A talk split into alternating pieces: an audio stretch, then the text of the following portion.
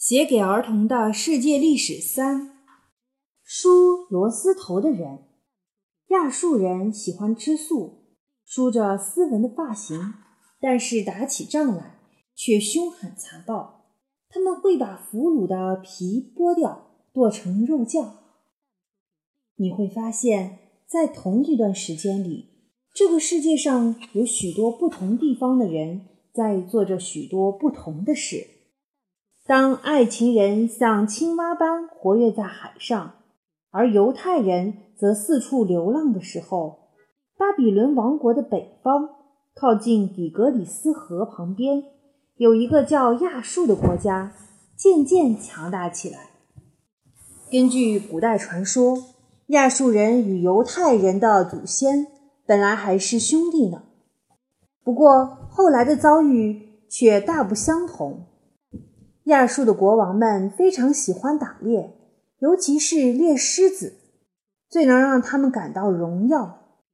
曾经有位国王的记录是这样的：徒步猎获狮子一百二十头，乘车猎获八百头。他们把打猎的情形要工匠塑成许多浮雕像。说也奇怪，亚述的艺术家们。把兽类雕得惟妙惟肖，逼真异常。至于雕塑别的东西，却不怎么高明。比方说，他们把每个人都雕得差不多一个模样：圆脸、络腮胡、大肚皮、脖子短的几乎看不见。这些浮雕像一直保存到现在，我们还可以观赏得到呢。亚述的国王如果只是喜欢猎狮子，那还没什么关系。可惜他们更喜欢的活动是猎取别人的国家。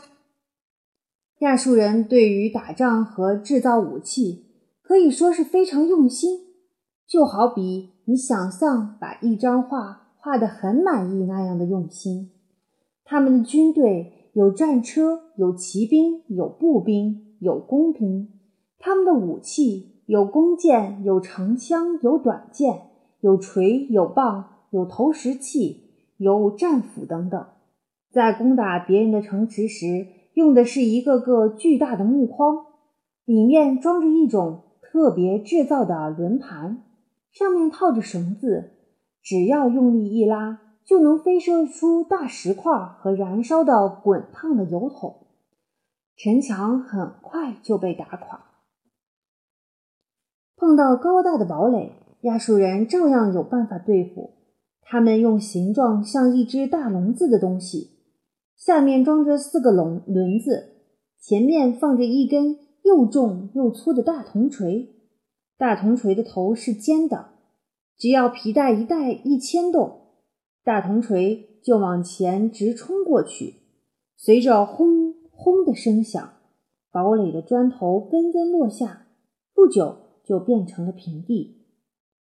攻下一座城市以后，亚述军队赶着去攻打下一座。他们行动的速度快得像风一样，就是过河也难不倒他们。你可能想不到，他们会将一个个皮囊打入空气，然后连接起来放在河面上。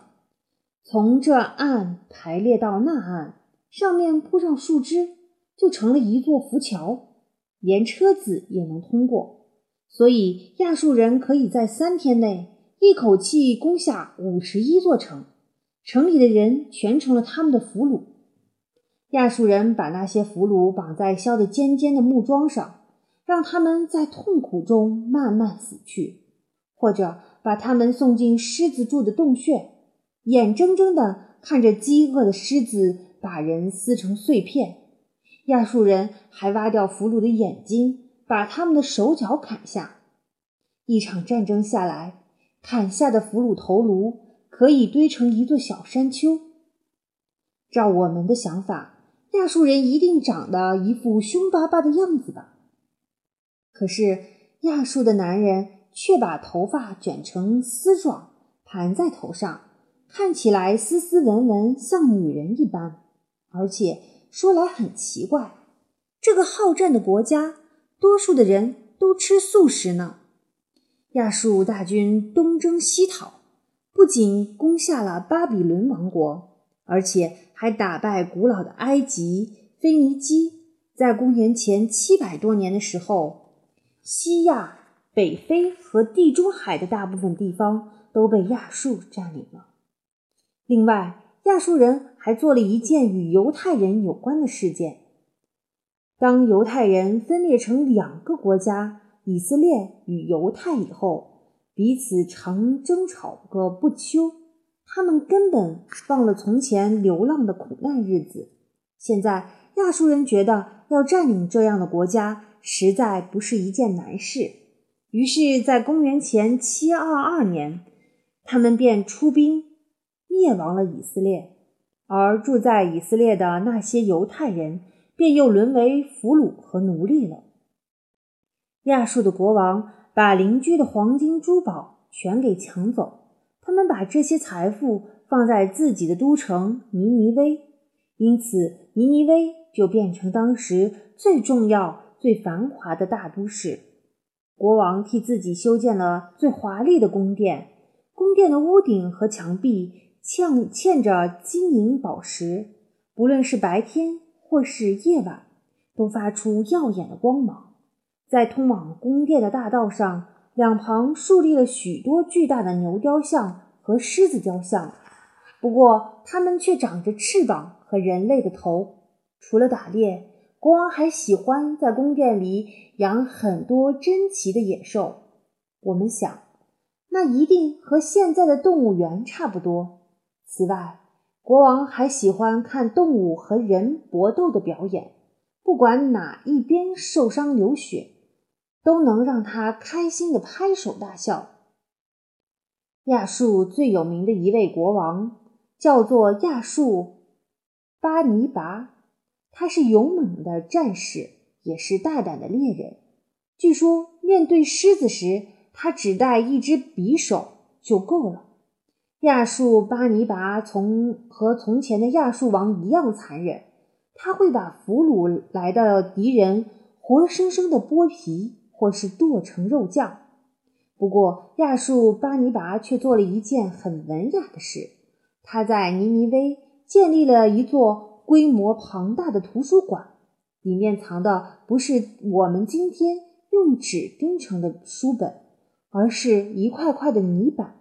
总共有三万块那么多，上面刻的是楔形文字。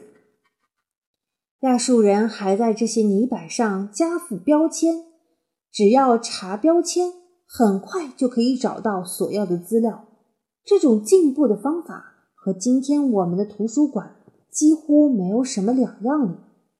有了这么一座文明的图书馆，亚述人并没有变得彬彬有礼。他们还是喜欢看别人流血，并且只要谁有好的东西，他们便动手去抢。所以住在尼尼微的人可以大吃大喝，生活舒服极了。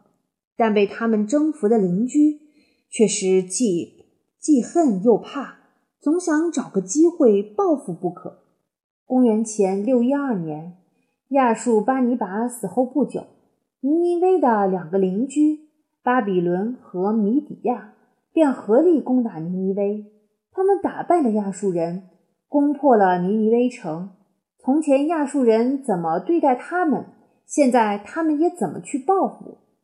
尼尼微的房屋宫殿被烧毁，有一半的人都被杀死，另一半的人成为奴隶。